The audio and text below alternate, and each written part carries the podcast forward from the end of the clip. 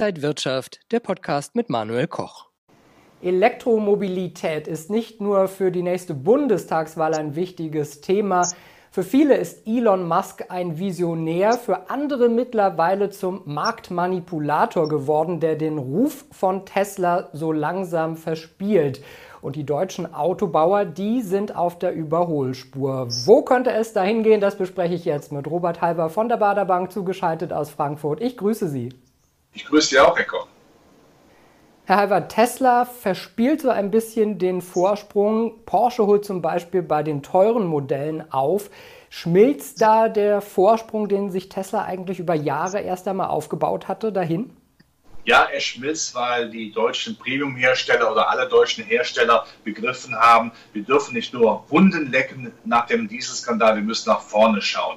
Und die deutschen Autobauer haben natürlich nach wie vor ihren Legendenstatus. Sie haben Porsche erwähnt, man kann auch äh, Audi, BMW, äh, Daimler nennen, die natürlich äh, eindeutig sagen können, wir bauen seit über 100 Jahren Autos, wir können das, wir haben einfach Substanz. Und wenn man auch sieht, dass ja VW zum Beispiel sehr klar sagt, wir wollen eigentlich die beste Batterie in einem Konsortium bauen, wir wollen eigene Ladesäulen haben, dann ist der Vorsprung dann irgendwann von Tesla auch definitiv aufgebraucht, äh, zumal ja auch die deutschen Autohersteller viel mehr Autos verkaufen äh, als Tesla. Und man braucht, das ist das Schöne daran, äh, von deutscher Autobauseite nicht über Kryptowährungen den Mond anzu, anzujaulen, anzubellen und man muss auch nicht mit Bitcoin Geschäfte machen. Das schafft das deutsche Autoimperium ganz alleine von sich selbst.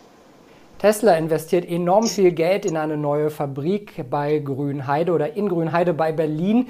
Ähm, wird Elektromobilität damit bald Made in Germany sein, ob es jetzt Tesla in Grünheide ist oder Volkswagen? Ja, auch Volkswagen will ja sehr stark einen Deutschlandbezug haben. Das ist ja auch wichtig so. Hier wird ja auch nach wie vor sehr stark produziert, weil die Politik ja auch möchte, dass in Deutschland weiterhin Autos gebaut werden. Das macht schon Sinn. Allerdings äh, ein Nachteil für Tesla, für Herrn, für Herrn Musk. Er weiß natürlich nicht, das kennt aus Amerika nicht, dass natürlich Gewerkschaften hier sehr stark sind, dass Baugenehmigungsverfahren hier sehr strikt sind. Und da gab es auch schon mal den einen oder anderen äh, Baustopp. Also das muss man dann eben sich auch vor Augen führen. Das kennen die deutschen Autokonzerne. Die wissen, wo man mit wem sprechen muss, um Dinge dann auch schneller nach vorne bringen zu müssen. Auch das wäre für mich im Zweifelsfalle sogar ein positiver Aspekt für die deutschen Autobauer. Aber dass Deutschland sicherlich auch, um diese Arbeitsplätze zu halten, auch in puncto E-Mobilität hier weiter produzieren wird, das ist ausgemachte Sache.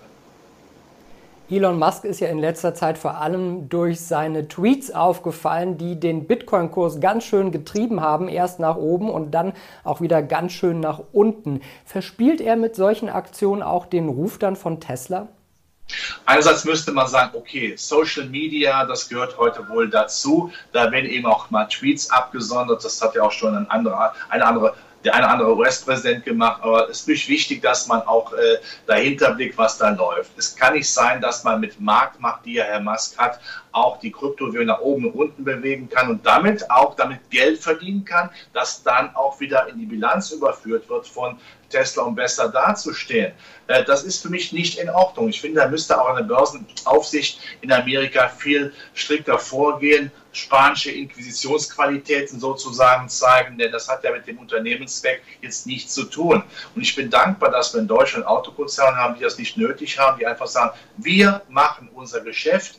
Wir haben auch sicherlich mal Fehler gemacht, aber jetzt gucken wir nach vorne. Das ist viel interessanter. Aber natürlich andererseits, Tesla ist natürlich auch in einem Zeitalter von Social Media ja ein Hotspot. Da geht man gerne rein. Das wird toll vermarktet vermarktet von äh, Firmenchef, da will man zum Mars fliegen, äh, da ist man viel flotter ein bisschen dran. Das begeistert die Jugend. Aber es kommen wieder Zeiten, da geht es um Substanz. Und da wird man sehen, Substanz ist keine heiße Luft. Ja, und die Aktie war auch lange Zeit Liebling der Aktionäre. Innerhalb von einem halben Jahr hat sie sich äh, ja vervierfacht auf über 700 Euro und dann kam die Korrektur auf jetzt knapp unter 500. Ist da die Luft jetzt raus oder ist die Tesla-Aktie immer noch interessant für Aktionäre?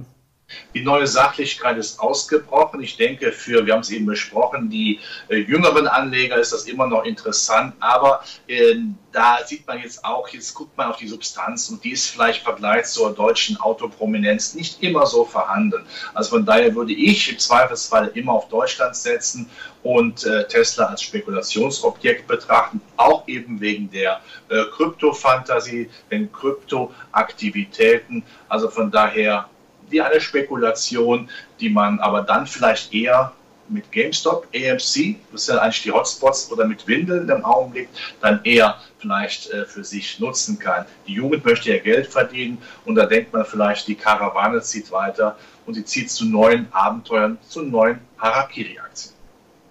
Ja, und dann vielleicht lieber einen Tesla fahren als die Aktie halten? Wer das möchte, ist okay, aber äh, die E-Mobilität gibt es ja auch mittlerweile in Deutschland und jetzt äh, nicht nur, weil demnächst Europameisterschaft ist und ich natürlich der deutschen Mannschaft die Daumen halte.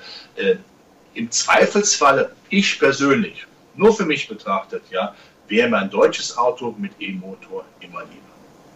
Sagt Robert Halver von der Baderbank. Vielen Dank für diese Einblicke, Halver, und alles Gute nach Frankfurt. Für Sie auch, danke sehr. Und Ihnen und euch, liebe Zuschauer, vielen Dank fürs Interesse. Das war Inside Wirtschaft mit Robert Halbwart. Vielen Dank und bis zum nächsten Mal. Bleiben Sie gesund und munter.